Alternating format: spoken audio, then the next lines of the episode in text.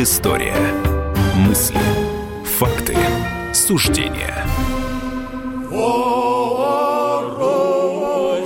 бодрствует, отчизну хранит и...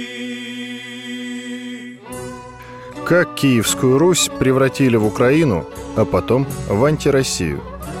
Почему одни русские и другие русские, которые назвали себя украинцами, стали врагами? Рассказывает журналист «Комсомольской правды» Дмитрий Стешин. Часть первая. Непостижимый вопрос последних десятилетий. Есть только один метод, чтобы получить правильный ответ. Пройтись по всему древу малороссийского сепаратизма от невинного семечка до ядовитых плодов. Выяснить, кто поливал, окучивал и удобрял этот саженец. И путь этот займет почти 900 лет. В августе 1991 года, накануне путча в Москве, президент США Джордж Буш-старший приехал в Киев и выступил перед депутатами и министрами Украинской СССР. Злые языки впоследствии назвали эту речь котлетой по-киевски. Возможно, из-за растопленного масла, которое брыжет из этой котлеты при сильном нажатии на нее вилкой. Всегда неожиданно и во все стороны. Можно заляпать всех соседей и уделаться самому. Так оно и вышло в историческом контексте. Но тогда, в дни исторического перелома, Буш откровенно врал в своем выступлении, и никто его не поправил. Все хотели услышать эти слова. Много веков назад ваши предки нарекли эту страну Украиной, то есть границей, потому что ваши степи связывают Европу и Азию. Однако украинцы стали пограничниками иного рода. Сегодня вы открываете границы и контуры свободы. Буш и Кондолиза Райс, будущий госсекретарь США, писавший ему эту речь, прекрасно знали, что в Украинской ССР есть запрос на отделение от того, что впоследствии назовут русским миром. Знали ли американцы, что этот запрос базируется на сконструированном мифе о древнем государстве Украина? Думаю, знали. И сами приложили руку к его созданию. И самое обидное, что Советский Союз тоже принял в этом деятельное участие.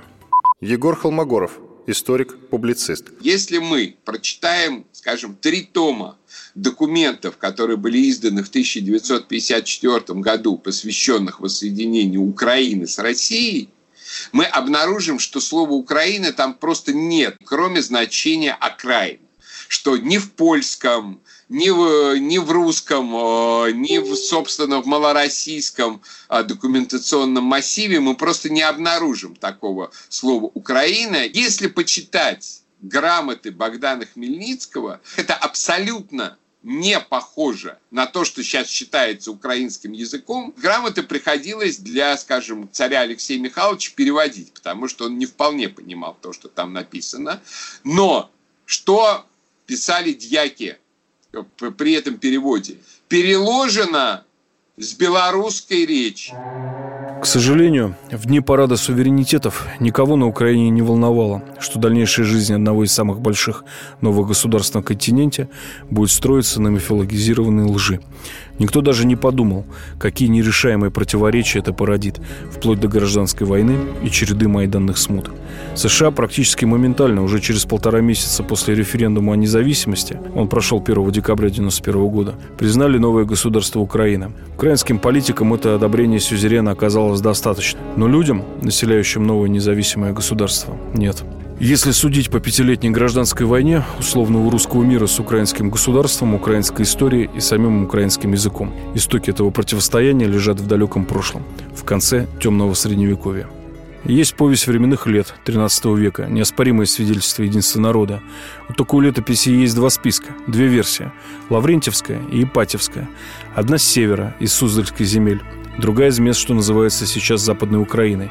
Возможно, это первое материальное свидетельство начинающегося разделения народа. Казалось бы, как может быть связано татаро-монгольское нашествие Золотой Орды и нынешняя Украина? Связь самая прямая. Именно вслед копыта монгольской лошадки было брошено семя будущего сепаратизма. Егор Холмогоров продолжает. Татаро-монгольское нашествие уничтожило старую политическую и геополитическую сборку Древней Руси. Поскольку до этого князья Рюриковичи все собирались вокруг киевского стола и при этом боролись за него достаточно активно, а здесь город Киев после взятия его в 1240 году был разорен и фактически уничтожен, то вот эта сборка исчезла. У Руси нет никаких шансов противостоять Золотой Орде, и все, что можно сделать, это какое-то время мирно с ней ужиться, пока, даст Бог, она куда-то не исчезнет. Как показала история, эта выжидательная и во многом унизительная политика оказалась, как сейчас говорят политологи, игрой в долгую. Впрочем, на Руси Галицкой, Юго-Западной Руси, шли почти такие же неприятные процессы. И не все с ними были согласны. Русские люди, оказавшиеся между двух жерновов, диким степным востоком и безжалостным западом, проголосовали ногами. Следы их исхода до сих пор можно встретить и на бумажной карте, и в электронном навигаторе. Богдан Беспалько, член Совета по межнациональным отношениям при президенте России. Мы и сейчас можем встретить множество а, топонимов, которые на самом деле являются практически повторением топонимов Руси а, той, киевской, юго-западной. Ну, например, в Костромской области есть город Галич – его mm-hmm. мало кто знает. Хотя на самом деле это город, который в свое время был основан, как я понимаю, выходцами из э, Юго-Западной Руси. То есть это те люди, которые когда-то жили в Галиче в том. Но есть и в Подмосковье город, который тоже является таким вторичным топонимом. Это Звенигород. Его тоже все знают. Там находится Савва, Сторожевский монастырь. Там э, находится много памятников истории и культуры, и в частности один из самых э, древних старинных храмов, храм Успения на городке. Можно вспомнить еще и Муром Северный, и Муром под Киевом, еще сотню топонимических связок, оставшихся от раскола Руси. И если монголо-татары в Центральной Руси не занимались переформатированием русской идентичности, на юго-западных границах в этом преуспели, заложив в единый народ бомбу с замедлителем, установленным на несколько сотен лет. Можно допустить, что бомбу в те времена снаряжали неосознанно. Просто так получилось. За границей нам поможет. Этот современный мем, высмеивающий циничное известное заблуждение, рожден советскими классиками сатиры Ильфом и Петровым. Рожден он не на пустом месте, он вылез из архетипической народной памяти. Из века в век Русь наступала на одни и те же грабли, пытаясь искать союзников там, где можно найти только расчетливых и терпеливых врагов.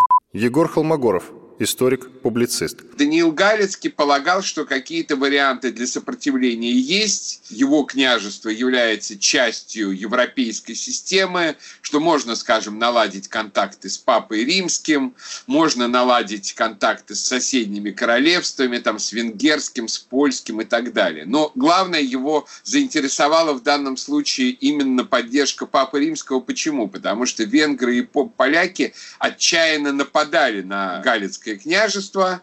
Почему? Потому что они старались от нее что-нибудь отщипнуть. И тогда Даниил Галицкий пошел на очень и очень как бы спорный ход, а именно он попытался заключить с Римом церковную унию – то есть он это сделал как бы не только по своей инициативе. В этот момент похожие униатские переговоры а, вели и византийцы, так что он считал, что он действует, в общем, в русле Константинополя. Но действительно он заключил с римскими папами определенное соглашение, что как бы его княжество и православное его княжество переходят под власть Рима католиков в религиозном смысле, в ответ на что папа дает своеобразный своеобразную охранную грамоту для а, его земель, и грамота была действительно вы, выдана. Другое дело, что ни поляки, ни венгры на нее особого внимания не обращали. Но очень вскоре Даниил Галицкий осознал, что это ничего не дает. Византийцы, в общем, тоже осознали, что это для них ничего не дает, и, соответственно, об этой унии буквально в течение нескольких лет было забыто. Хотя, скажем, митрополит Кирилл, а, общерусский митрополит, митрополит киевский Кирилл, Кирилл II, а, который был как раз до этого ставленником и даже в прошлом канцлером а, Даниила Галицкого, после вот этой унии просто взял, нашел предлог и уехал на север к Александру Невскому и больше фактически на юге не появлялся. Именно потому, что больше не хотел уже иметь дело, как бы не, не хотел оказываться в ситуации, когда его будут принуждать принятию католичества. То есть вот это было такое маленькое семечко, маленькое зернышко, из которого начала разрастаться при грамотном поливании в дальнейшем вот эта вот отдельность, сепаратность а, вот Малороссии. Разделение Древней Руси на части, одна из которых через много веков назовет себя Украиной, это история про доброго следователя и злого. Злому не веришь подсознательно – Северная Русь видела в монголо-татарском иге только жестоких и алчных завоевателей и считала, что рано или поздно, но переработает эту агрессивную биомассу самостоятельно, приручит или уничтожит. Западная Русь, наоборот, пыталась найти заступников среди третьих лиц, доверилась доброжелателям в овечьих шкурах и заплатила за это собой. Другой цены не было. А потом оказалось, что можно вернуть все, откатить систему назад, переустановить, заново отстроить свои сожженные города, еще краше, нарожать детишек, вернуть кровавые долги сторицы и жить своим укладом и верой дальше. Более того, расти, превратившись в самую большую страну на планете. А вот свою национальную идентичность вернуть назад оказалось невозможно. Нет такой кнопки в истории. А вот кнопка «Манкурт» есть. Красная, торчит на самом видном месте. И кнопки «Зависть» и «Самобытность» рядом. Жестокий урок, который уже много веков продолжает учить Украина. Звонка пока не было. Звонок для учителя. Продолжение через несколько минут.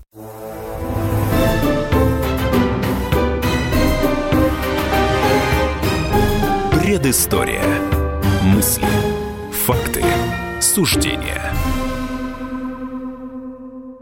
Радио как книга. Развивает воображение. Но для тех, кто хочет больше, мы ведем свой YouTube-канал. Радио «Комсомольская правда». Надо и сто раз услышать, и один раз увидеть.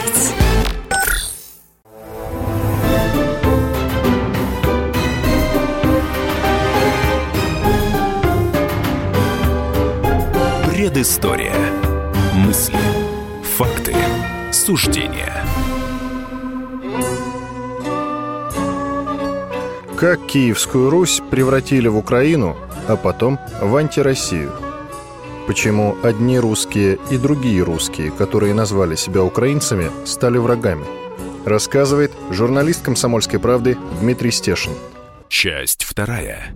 Мы нашли первые истоки отдаления частей Киевской Руси друг от друга. Монголо-татарское нашествие заставило каждую из них искать свои пути сопротивления и выживания. Северная Русь пыталась сохранить самостоятельность, хоть и выплачивала дань Орде, а Западная Русь доверилась европейским соседям и оказалась ими поглощена. В классическом определении слово «уния» – это некий союз государств. Происходит это слово от латинского «унио» – «единение». Католический Рим, мечтавший собрать у папского престола все христианские конфессии, использовал унию как политический инструмент. Иногда настолько успешно, что ее последствия всплывали через многие сотни лет. Недавнее размежевание церквей на Украине – это зримый отголосок даже не старых, а древних папских интриг. Егор Холмогоров, историк, публицист. По-настоящему тяжело стало в середине XIV века, когда появилось такое мощное государство, как Великое княжество Литовское, когда во главе его стал Ольгер, выдающийся завоеватель, выдающийся там государственный строитель. Он просто начал захватывать вот эти южно-русские земли одну за другой. А в 1360 году он окончательно захватил Киев в качестве главного противника при объединении как бы русских земель в своем как бы государстве рассматривал Москву. Все, кто мог, а они хотели объединиться под властью русского государя, а не литовского. Но Литва зато до поры до времени давала больше всяких экономических льгот, и не надо было платить а, различные там дани Орде и так далее. Поэтому довольно многие на Западной Руси подчинились литовскому господству, и, строго говоря, вот граница того Ольгердова литовского княжества и граница, скажем, отдели, как бы отди, как отдельных от России образований э, Белоруссии и Украины, но скорее Западной и Центральной Украины, совпадают. То есть, грубо говоря, причина, по которой вообще Беларусь и Украина возникли, была именно вот в этой литовской оккупации западно-русских земель. В итоге, в конечном счете, э, поскольку уже Литва слилась с Польшей в Речь Посполитую, соответственно, уже начали православным этих земель навязывать католичество, то постепенно пошел уже и церковный, и религиозный отрыв жителей этих земель от э, России, которая, в свою очередь, все более крепла и э, устанавливалась в положении Третьего Рима. И вот в этом зазоре между Россией, претендующей на статус Третьего Рима, и появившейся могучей Речью Посполитой, пробился свежий побег украинского сепаратизма – Почва любого сепаратизма – отказ от своей исторической идентичности. И народцы, новые осваиватели русских земель, серьезно работали с доставшимся им населением. Они почти вытравили идентичность старую русскую, но полностью идентичность западную привить не смогли и не успели. И в этом непрочном шве была скрыта трагедия будущей Украины. Егор Холмогоров продолжает. Шло постепенное облучение в Речи Посполитой русского дворянства. Постепенно вот все русские дворяне начали получать э, образование в иезуитских коллегиях. Соответственно, они начали менять идентичность, они начали говорить по-польски, они начали переходить в католичество. Значительная часть вот епископата Константинопольского подчинения православной церкви начала думать, что а, им, наверное, будет лучше в качестве римо-католических епископов. И в 1596 году была заключена Брестская уния, по которой как бы фактически православных архиереев в пределах Малой Руси не осталось вообще. После чего поляки официально запретили православие в Речи Посполитой. То есть она превратилась в преследуемую религию. Но это сопровождалось террором против мирного православного населения, против православных горожан, против православных крестьян. Это сопровождалось совершенно унизительными, издевательскими как бы ситуациями, например, когда передавали э, церкви в аренду местным евреям, шинкарям, и, соответственно, те открывали церковь, скажем, для крестин или для отпевания только за определенную плату. Кстати, вот именно этот факт, он и привел в итоге к вот такому бешеному разрастанию антисемитизма. Там велся жесточайший террор против русского крестьянства, что за малейшую провинность пан просто вешал его на оси. То есть, грубо говоря, действительно, вот русские люди были под жесточайшим таким прессингом. Ситуация на тот момент выглядела так. Вестернизированное городское население, живущее по магдебургскому праву, и не видевшие света крестьяне, для которых не было ничего слаще возвращения на родную Русь. Чаяние крестьян воплотили запорожские казаки. Назвать их протоукраинцами невозможно. Слишком много народов приняла Запорожская сечь. Единственным фактором самоидентификации у казаков было православие, что не мешало, кстати, Гетману Сагайдачному ходить набегом на Москву, а потом просить у той же Москвы православных епископов и каяться за свои кровавые художества. Казаки во главе с Богданом Хмельницким, по сути, вернули Малороссию в Россию, собрав Переяславскую раду и попросившись под руку московского царя. Богдан Беспалько, член Совета по межнациональным отношениям при президенте России. Некоторые э, вот, малороссийские дворяне, новоиспеченные, зачастую, конечно, никаких абсолютно аристократических корней не имеющие, которые вылезли наверх только благодаря э, фактически разрушению Речи Посполитой и восстанию Богдана Хмельницкого, вот они начали с определенной э, ностальгией вспоминать об этих вольностях что и послужило определенным толчком к развитию сепаратизма в территориях нынешней Украины. Украины так, как таковой тогда не было. Объективно, южно-русские области отличались визуально от остальной России. Это зафиксировали в тысячах записок и дневниках безвестных путешественников и писателей-классиков. Бревенчатые избы сменялись мазанками и плетнями, вместо лошадок – валы, а потом появлялся и более певучий язык, русский, но в то же время не совсем. Этих языковых и этнографических отличий не хватало для полноценного развития сепаратизма. На русском севере или в Сибири, по Волжье, на Дону архитектура и наречия тоже отличались но об отделении от Центральной Руси из-за разницы в наличниках или аконе-оконе никто не думал. И тогда с языком в Юго-Западной Руси начали серьезно работать, а потом стали работать с народом. Было кому. Украинский сепаратизм имел сразу двух повивальных бабок, споривших над новорожденным младенчиком – Польшу и Австро-Венгрию. Воспитанник католических школ в Бердичеве и Умане Франтишек Духинский, основоположник украинства, честно писал в начале XIX века. «Москали не являются ни славянами, ни христианами в духе славян и других индоевропейских христиан. Они остались кочевниками до наших дней и останутся кочевниками навсегда. По крайней мере, это было сказано честно. Более умные работали молча. Андрей Марчуков, старший научный сотрудник Института российской истории.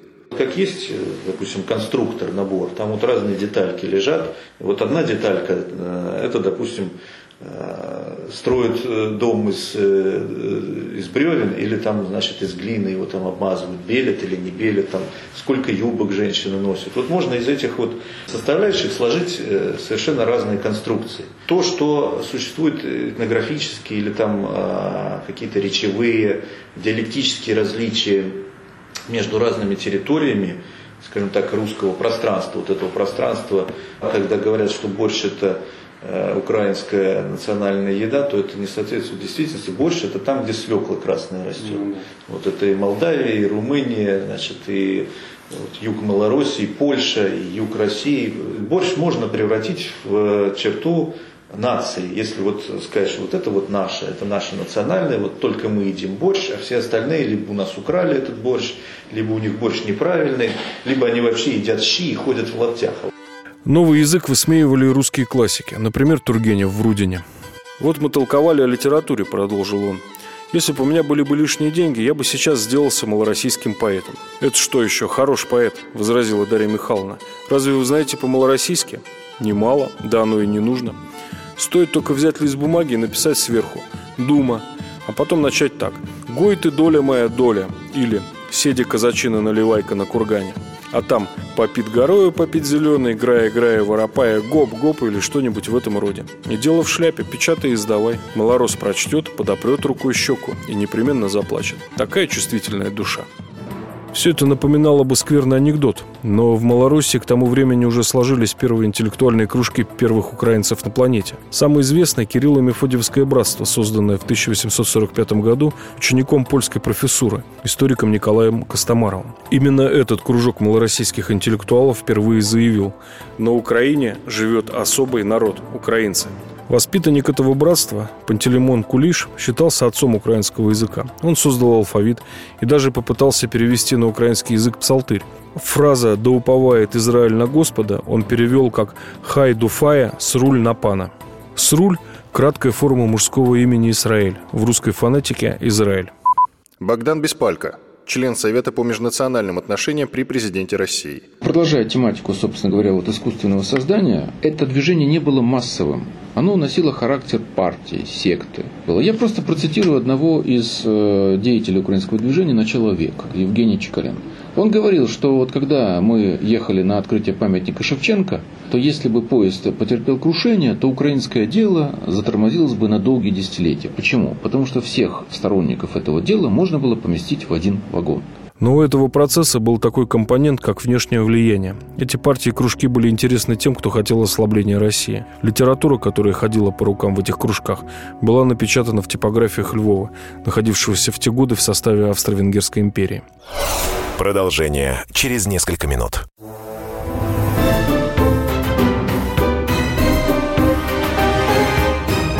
Предыстория. Мысли. Факты. Суждения. Новое время диктует новые правила. Ты не позволяешь себе подолгу быть привязанным к одному месту. Ты думаешь об удобстве, скорости и доступности информации. Именно поэтому мы сделали совершенно новую версию мобильного приложения «Радио Комсомольская правда». Современный интерфейс и обширный набор полезных функций. Возможность слушать нас в дороге, как на iOS, так и на Android. В режиме онлайн и подкасты. «Комсомольская правда». Всегда рядом. Радио жизни. Радио для тебя.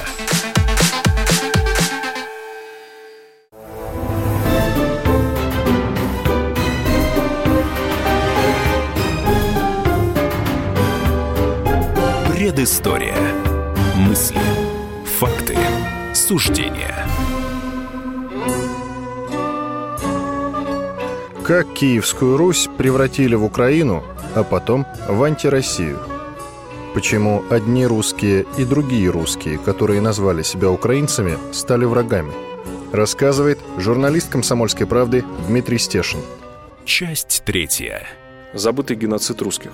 Еще десяток лет назад эти названия были знакомы лишь историкам. Талергов и Терезин были первыми концентрационными лагерями в истории человечества, еще в начале 20 века, и первыми узниками в них были русские. Точнее, потомки русских, проживавших на земле бывшего Галицкого княжества, находившегося под контролем Австро-Венгерской империи. И в них тогда вдруг проснулось русское самосознание. Историки посчитали толчком, разбудившим Галицкую Русь, проход через эти земли русской армии под командованием генерала Паскевича.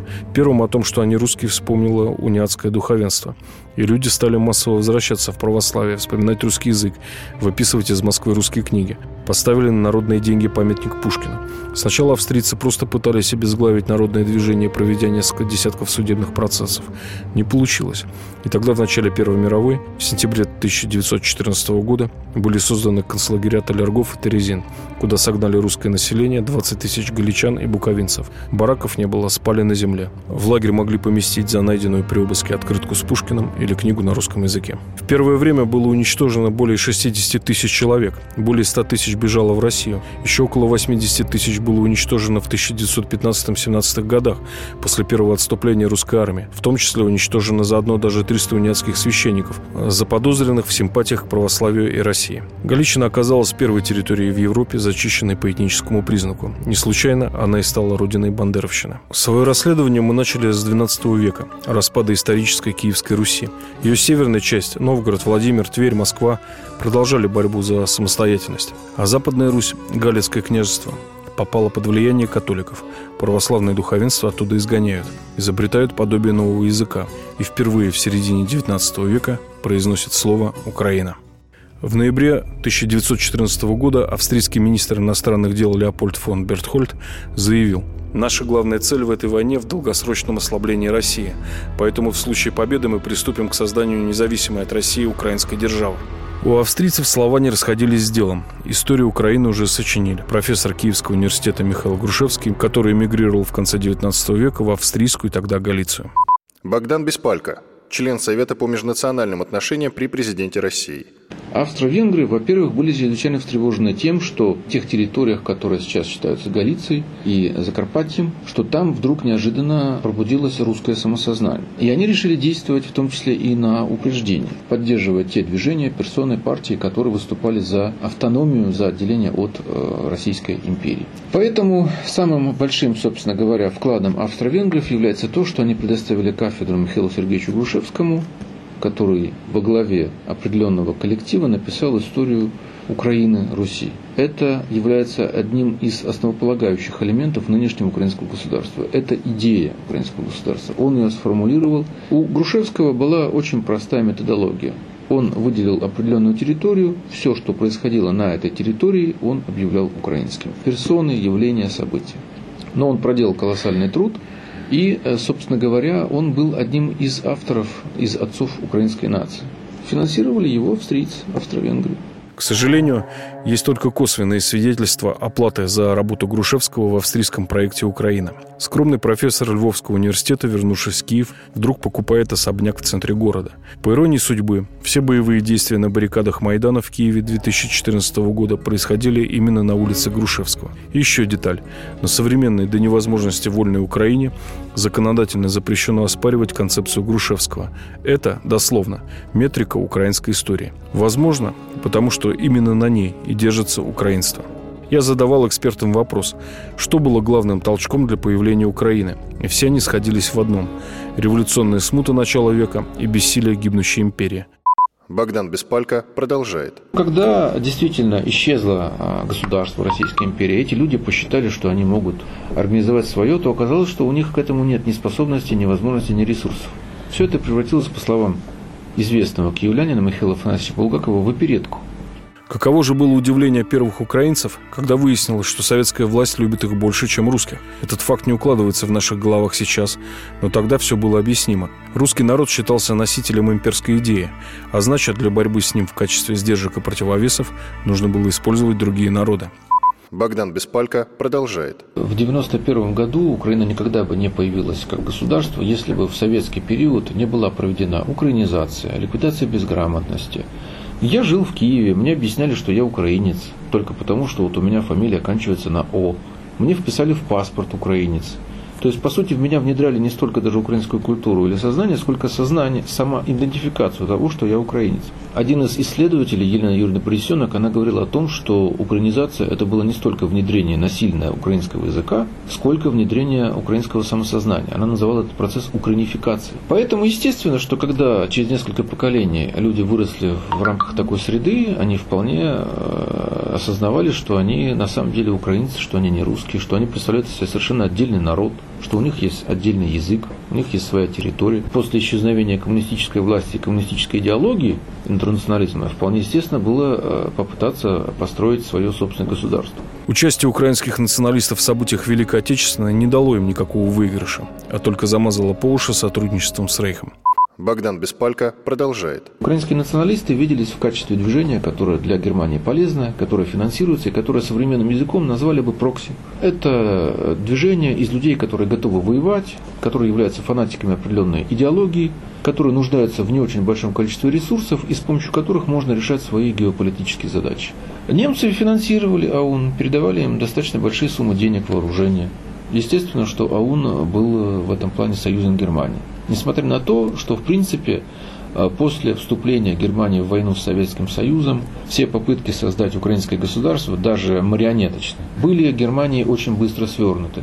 30 июня 1941 года во Львове Ярослав Статько провозгласил воссоздания украинского государства. Сделал несколько референсов по а, отношению лично к Гитлеру, но все равно а, АУН это не спасло. Германия не а, рассматривала возможность воссоздания украинского государства в любом виде. Бандеровцев, как ни странно, после разгрома Гитлера тепло приняли в странах антигитлеровской коалиции в США, Канаде, Австралии. Убежище получали даже палачи типа Николая Лебедя, участника Волынской резни. При этом прекраснодушная украинская национальная интеллигенция кивала на это явление как на образец западной демократии плюрализма. Но все казалось проще и циничнее. Богдан Беспалько продолжает. Какое-то время их пытались использовать для а, попыток э, внести хаос или деструкцию в Советский Союз военным путем. Украинская повстанческая армия, которую поддерживали, но которая все-таки достаточно быстро была нивелирована путем работы спецслужб э, и армии. После этого уже а, пытались просто э, апеллировать к информационно-психологической борьбе, то есть к вербовке. Для этого выпускались книги,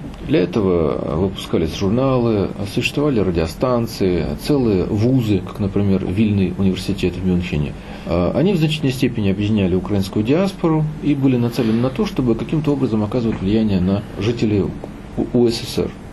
В мае 2015 года в Луганском университете имени Шевченко кто-то из преподавателей обнаружил склад бандеровской литературы. Книг было несколько тонн. Самые старые издания, середины 50-х годов, отпечатанные в Канберре, Оттаве, Нью-Йорке. Карманные форматы для удобства перевозки. Тонкая бумага. К своей сегодняшней антироссийской независимости Украина подошла с окончательно сформировавшимся культом борцов за свободу украинского народа. Сейчас на нем базируется вся новейшая история Украины. Все эксперты, участвовавшие в подготовке этого исторического расследования, высказали мне неприятное, но честное мнение. Сама Москва не меньше внешних сил виновата в создании Украины и превращении ее в проект антироссия. Егор Холмогоров вспомнил фаворита Александра I, поляка Черторийского, который умудрился совершить самую настоящую диверсию государственного масштаба, продавил сохранение польской системы образования на территориях Украины, взятых от Польши.